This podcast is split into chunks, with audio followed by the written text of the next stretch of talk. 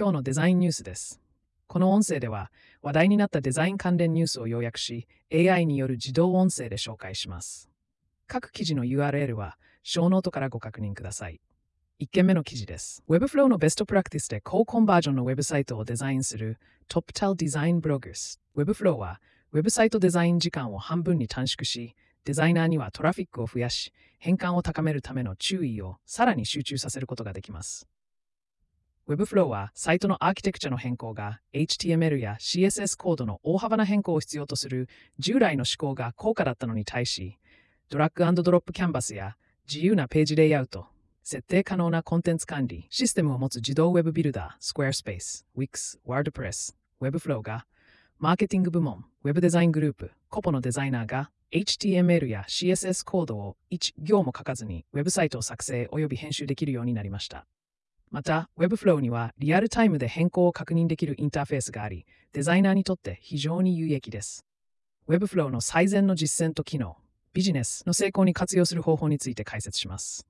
2件目の記事です。C、能登半島地震の復旧・復興に関連するデザインプロジェクト紹介。ヘクトデザイン記事まとめ、グッドデザイン賞事務局が能登半島地震の復旧・復興に貢献するデザインプロジェクトを紹介。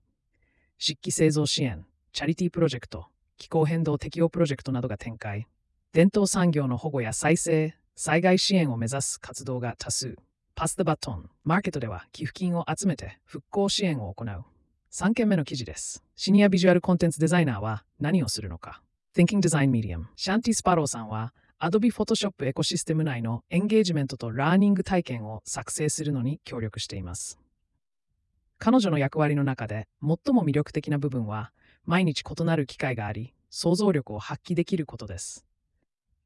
彼女のチームは Adobe のクリエイティブ製品である Photoshop や Adobe Illustrator の内部で新規ユーザーの成功を Strength もしアプリ内のチュートリアルと UI のガイダンスを提供しています。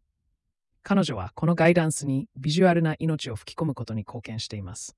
彼女のスーパーパワーと考えるスキルは人々がアプリケーションを学び、ステークホルダーをクリエイティブプロセスを通じて導くために最も頼りにしている教育です。彼女の仕事に一番ワクワクするのは技術をできるだけたくの人にアクセス可能にしようとしていることです。彼女が参加したい夢のプロジェクトは Adobe を地元のアーティストとつなげて創造的でインスピレーションを与えるメッセージを広めることです。4件目の記事です。2024年見逃せない45種類の革新的な Figma プラグイン、マズリ、デザインインスピレーション、Medium。2024年の Figma 向けに厳選された45個の人気で実用的なプラグインの究極のコレクションが紹介されました。Webflow や Framer など外部サービスとの連携を図るものや AI を活用したプラグインなどが含まれています。デザインワークフローの向上や創造性の向上、Figma 体験の向上に貢献することが期待されています。5件目の記事です、より広い選択肢によるより良い決定の始まり、UX Collective Medium、ユーザーエクスペリエンスのリサーチにより製品決定に影響を与える。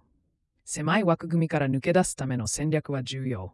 人生や仕事での選択において狭い枠組みは害をもたらす。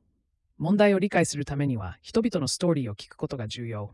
複数の選択肢を同時に評価することで解決策の特性を明確にする。具体的なアイデアを持つ人との会話でオプションを増やすために Why を尋ねる。選択肢がなぜいいアイデアなのかを理解することでより多くの選択肢を発見できる。6件目の記事です。ステップバイステップの情報アーキテクチャデザイン。UX Planet Medium 情報アーキテクチャの設計はコンテンツを効果的かつ持続可能な方法で整理し構造化しラベル付けすることを含みます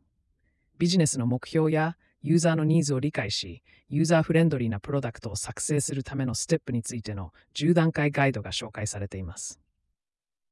ユーザーリサーチを行いコンテンツインベントリーやカテゴリ化情報構造の作プレン、性、ラベリング、タクソノミー、ステップが説明されています。今日のデザインニュースは以上です。Your 一日を。